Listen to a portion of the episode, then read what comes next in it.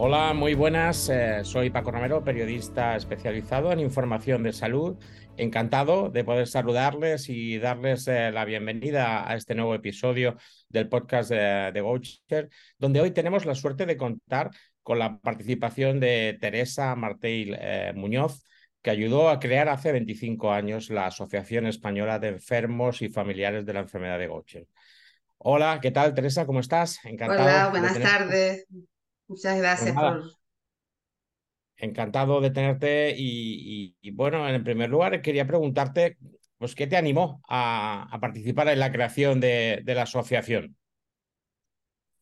Eh, a ver, la situación familiar, ya éramos tres hermanos con la con diagnóstico de Gaucher, era en un momento determinado, no sabíamos eh, muy bien, teníamos conocimiento porque sobre todo la hermana mayor sí que tenía había sido diagnosticada de pequeñita, pero así todo era una enfermedad que prácticamente en ese momento teníamos muy poca información. Y entonces cuando una vez es que ya se hace el estudio familiar, fue en el año 87, ya éramos todos mayores, eh, bueno, mayores, eh, ya mi hermana sí era pequeña cuando fue diagnosticada, pero a mi madre ni se le informa de que pueda tener más hijos con esa enfermedad, ni de que era una enfermedad, sí, que era una enfermedad genética, pero no le explicaron la forma de, de transmisión de esa enfermedad.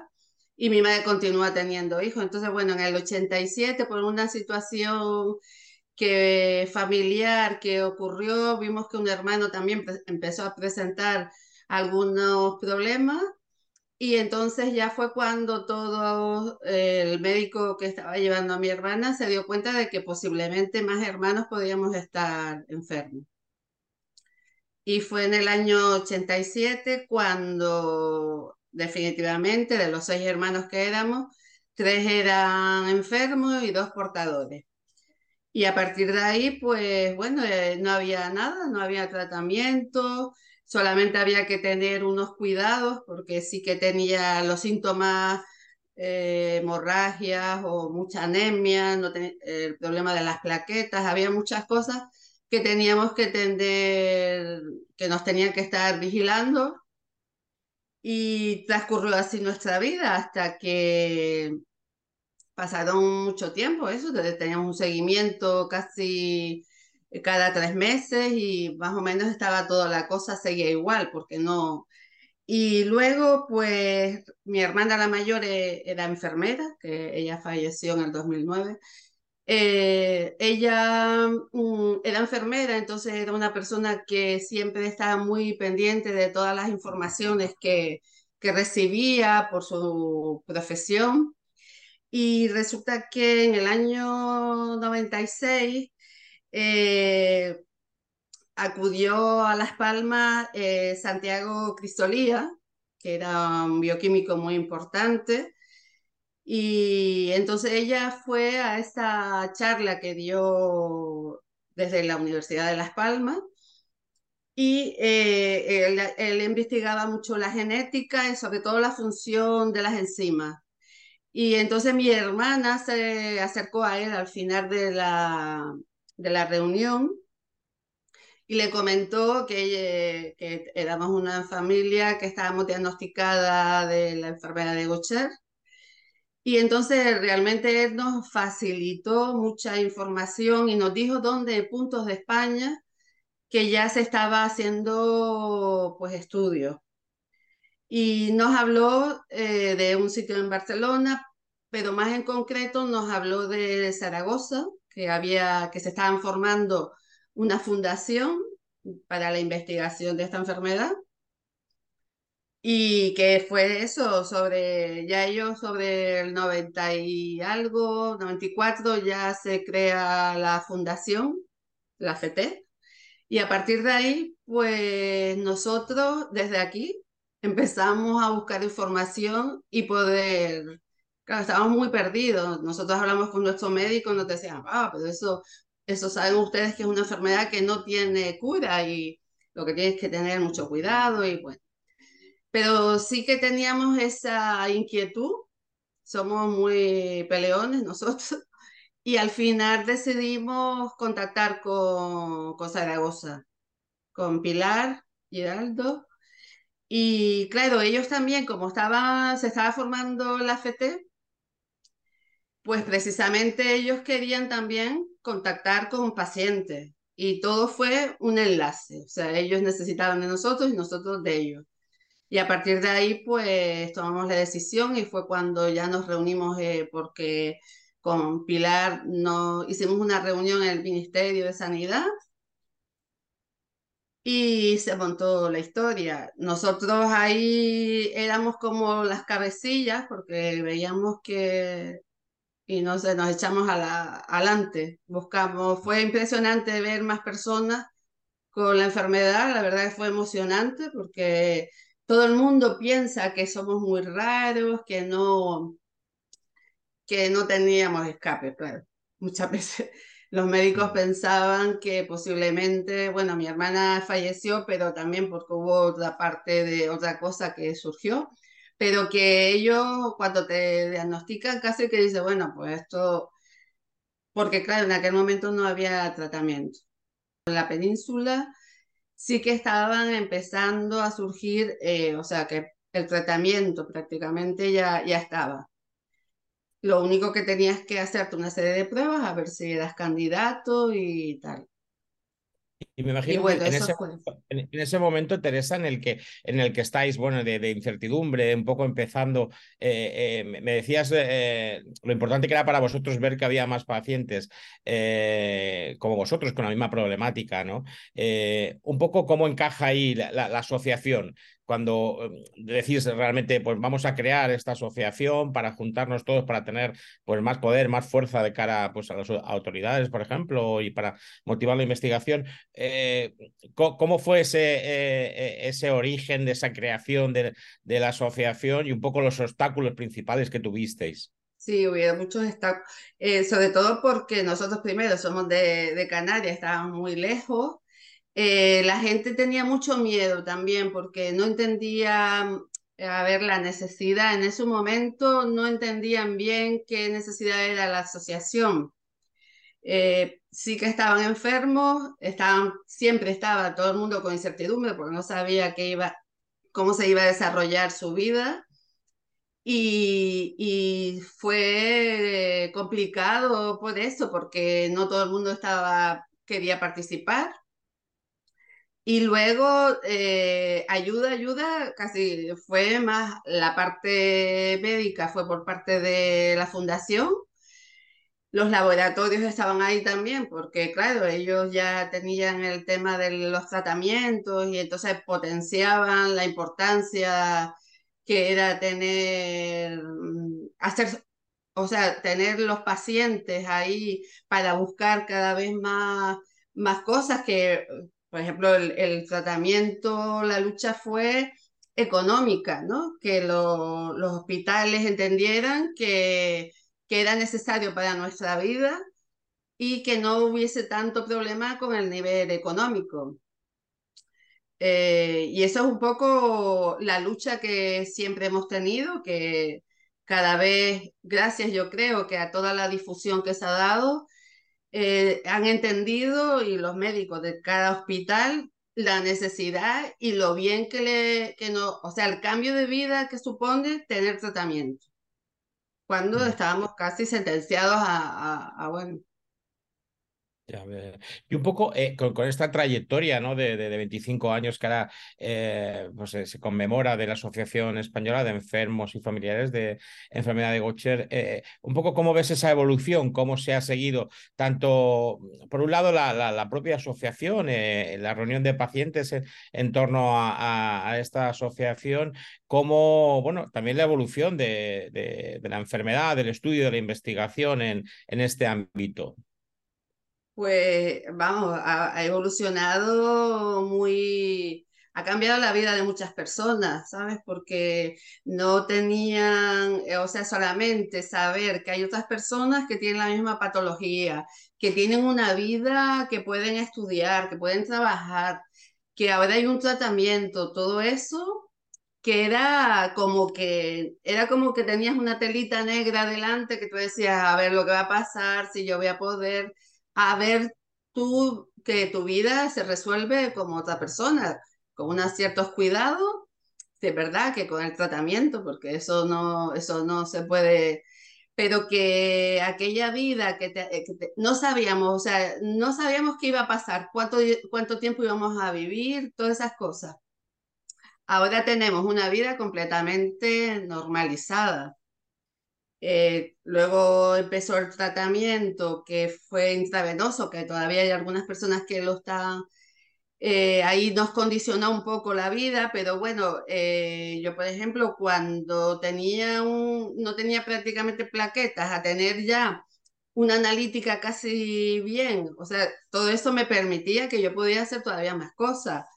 Luego también toda la información que nosotros recibimos, que luego se le hemos ido dando al resto de, de las pacientes, es poder tener hijos, que al principio estaba como vetado, ¿cómo vas a tener hijos? Y la transmisión de la enfermedad, como necesitamos dos personas porque es recesiva, o sea, yo creo que hemos difundido, que todavía nos queda muchísimo, hemos difundido y le hemos dado tranquilidad también a, a, los pacientes y que los ves ya como mm, con otra forma de, ¿sabes? de tener otro tipo de vida. Sí, es verdad que también está, sobre todo te estoy hablando del tipo 1.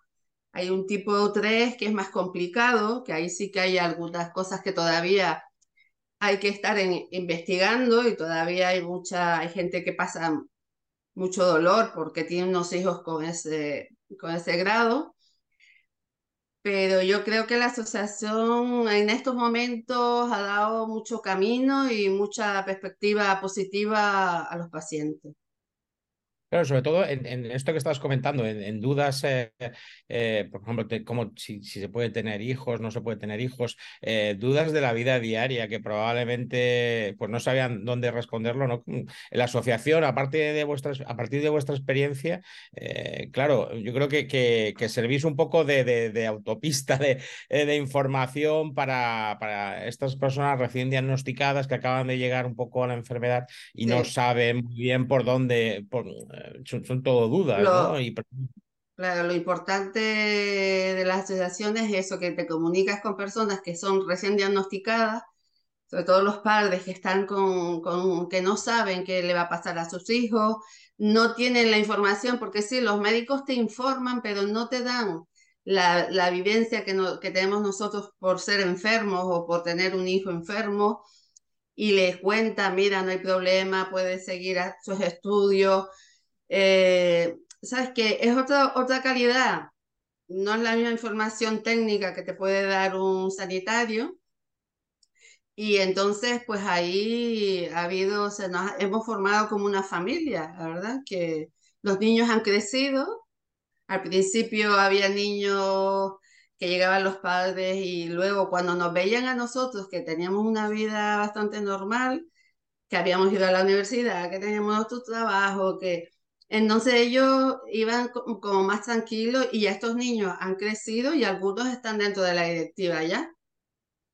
No, no todos los que queremos, no todos los que queremos, porque sí es verdad que queremos que se vaya incorporando gente nueva y gente joven para que siga con, con esto. Y, pero sí, ya tenemos algunos como que han seguido, o sea, ellos han venido desde pequeñitos y ahora forman parte de la directiva.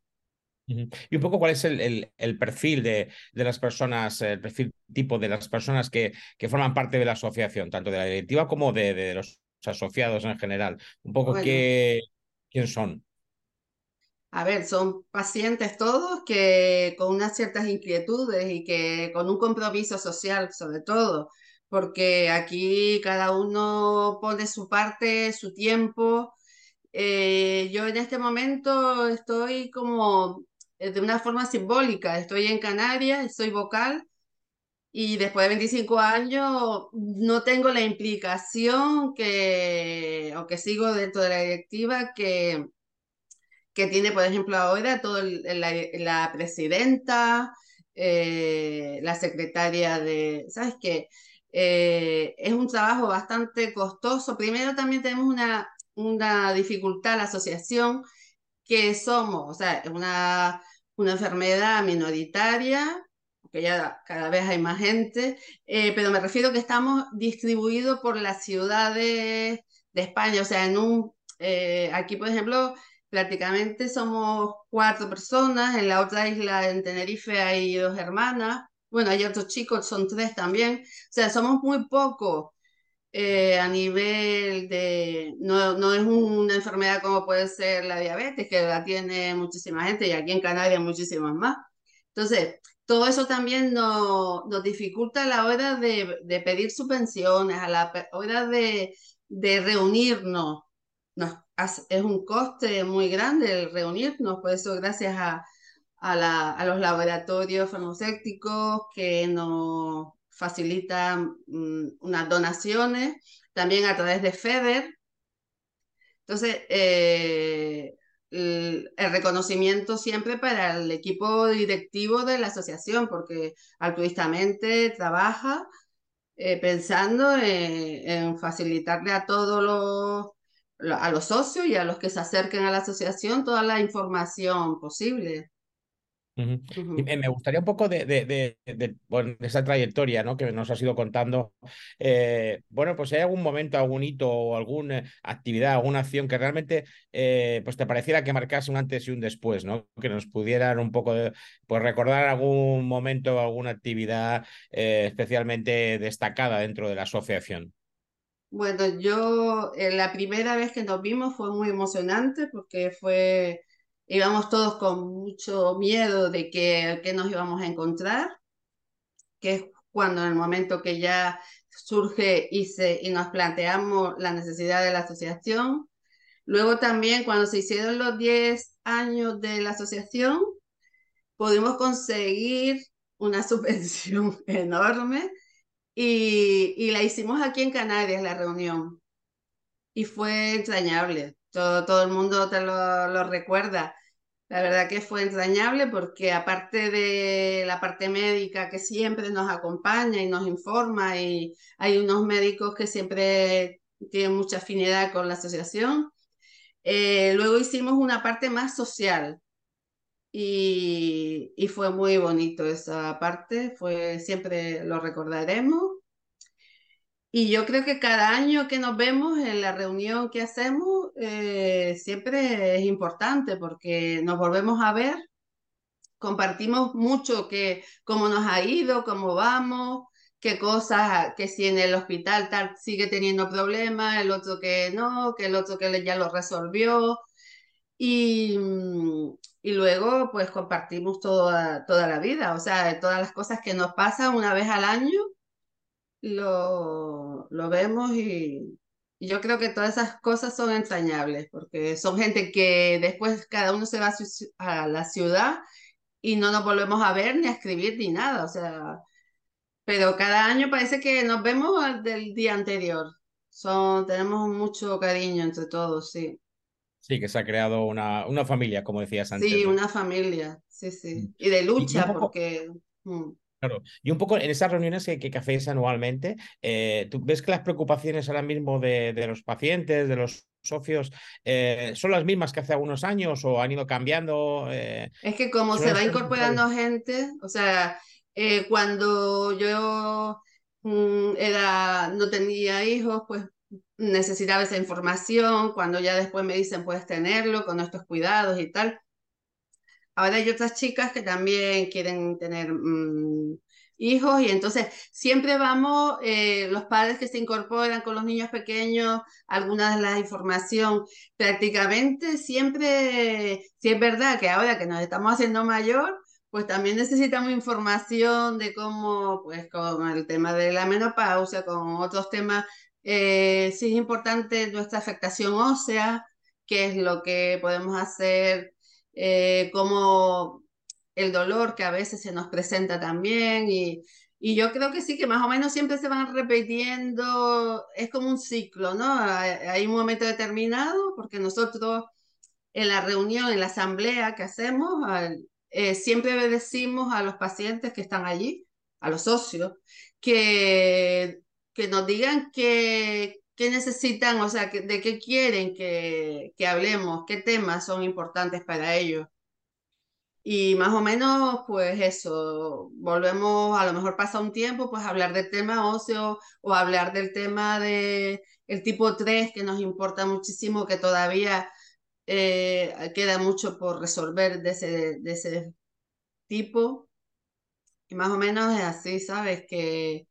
Y, un poco eh, eh, viendo el, panorama actual y la evolución de la investigación, los tratamientos, incluso de la información también que hay sobre la enfermedad, ¿eres optimista en, cuanto al, presente, futuro de, de este abordaje de la enfermedad? Sí, sí, yo de hecho ahora ya eh, tengo el, tratamiento oral, que eso fue otro cambio para mí fantástico. Ya tengo en mi casa las pastillas y mm, no dependo ya de, de, cada 15 días ir al hospital a ponerme una infusión, con lo cual me volvió a cambiar la vida para mejor. Y la mayoría de los pacientes ya están con el, con el tratamiento oral pues hay muchas perspectivas por ahí, ahí ellos siguen investigando, eh, tenemos una parte positiva de nuestra enfermedad, que hay mucha gente investigándola. Es de las enfermedades raras, yo creo que... Y, y entonces confiamos en que, que sí, que, que se vaya resolviendo, que vayan surgiendo nuevas pues cosas y que podamos de momento ha cambiado muchísimas cosas y por eso el, tratamiento oral nos ha facilitado muchísimo. Muchas cosas. Solamente un poco por lo que comentabas de poder hacer una vida normal, me imagino que ya es un cambio eh, radical con hace 25 años. Claro, no depender yo cada 15 días tener que ir a ponerme, bueno, y luego con lo que conlleva, ¿no? Que tienes el hospital, Mm, llegar allí, sentarte, estar con una serie de personas que también tienen otras patologías, pero era como cada 15 días, mm, no podía, o sea, a los 15 días tú no podías salir a lo mejor o hacer algo durante esos 15 días, porque nunca te podías saltar el ponerte tratamiento y luego las venas ya las tenías un poco ahí entonces, bueno, cuando yo vi lo de la... También tuve que luchar ¿eh? por, por el tratamiento oral. Eh, ahora mi hermano y yo, que son los que estamos aquí, eh, el médico nuestro, o, más bien el jefe del departamento, no, no lo veía claro. El cambiarnos, porque si nos podía perjudicar, que si no sé cuánto, y bueno, cartas ahí, como siempre, todo, todo, cartas al director del hospital, le informamos de que en otras comunidades ya estaba el tratamiento en España, que era efectivo, hasta que al final lo logramos y bueno, y eso fue otra cosa y así ha sido. Es una batalla, la verdad.